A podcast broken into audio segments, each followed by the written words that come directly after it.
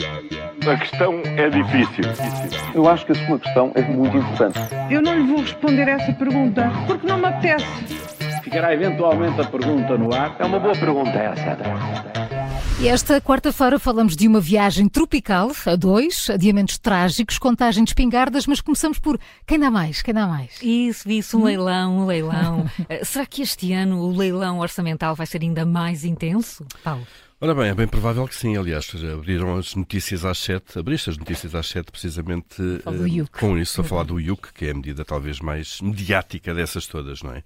Nos últimos anos, de facto, a discussão do orçamento tornou-se uma autêntica feira legislativa. Só no ano passado foram quase duas mil as propostas de alteração feitas por todos os partidos, propostas de alteração ao orçamento. Uh, muitas delas não têm, não tinham nada a ver com o orçamento, uh, mas com outras políticas, outras medidas e podiam perfeitamente ter sido feitas em qualquer momento do ano parlamentar. Mas parece que este, de facto, é todos os anos o único momento em que os deputados podem fazer propostas legislativas. Este ano, com eleições à vista, então esta prática promete uh, ser pelo menos tão intensa. Os partidos uh, estão a fazer propostas, ou já fizeram até à meia-noite, propostas orçamentais. Uh, basicamente fazem disso uma montra para a corrida eleitoral. ontem, a meio da tarde, já havia quase 1.500 propostas de alteração. Ainda não consegui verificar se já o número final. só esta manhã teremos de facto essa contabilização de todas as iniciativas dos partidos, uma vez que o prazo para a entrega foi alargado então para a noite de ontem. Bom, quem é que sofre com isto no meio, disto, eh, no meio de tudo? A qualidade legislativa, pois. claro. Uh, Cabe-me agora perguntar, Júlio, se no PS afinal não estavam todos sossegados. Olha que não, doutor, olha que não. Parecia que estavam, mas não estavam. É vê-los agora eufóricos a contar espingardas e a passarem-se na maioria para o lado de Pedro Nuno Santos.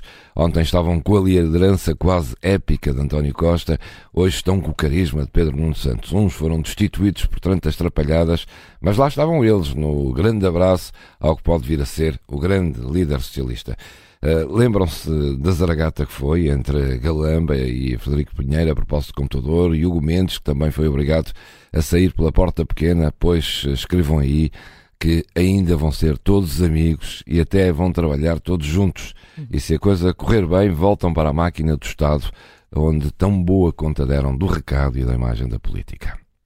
Como é que, Paulo, como é que o país vai conseguir viver com mais um adiamento do novo aeroporto? Isto é tirar o sono a qualquer É tirar o sono. Ainda esta noite estava a pensar nisso, de facto. Como é que nós vamos seguir em frente com o país, não é? É verdade. Já se suspeitava, de facto, que a queda do governo uh, iria implicar o atraso no dossiê do aeroporto, mas ontem Luís Montenegro desenganou de vez o país. Uh, só um novo governo é que deverá decidir a localização do novo aeroporto.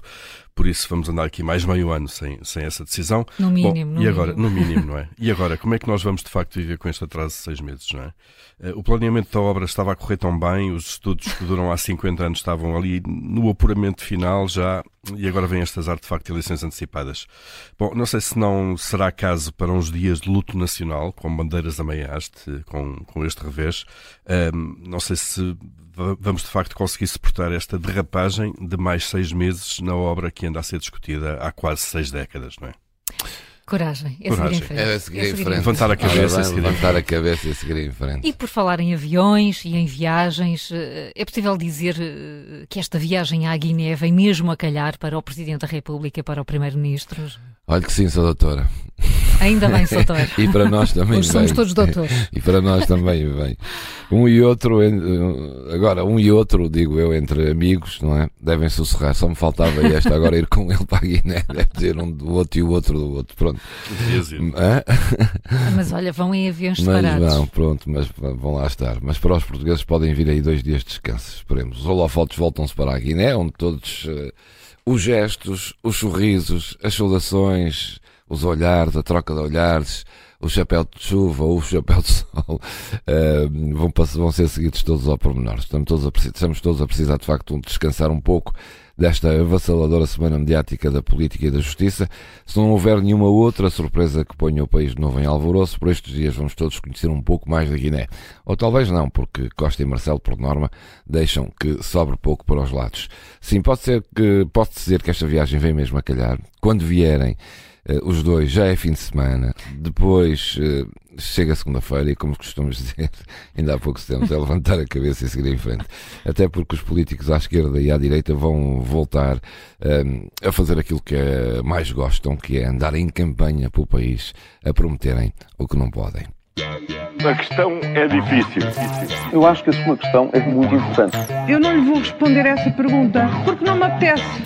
Ficará eventualmente a pergunta no ar. É uma boa pergunta essa.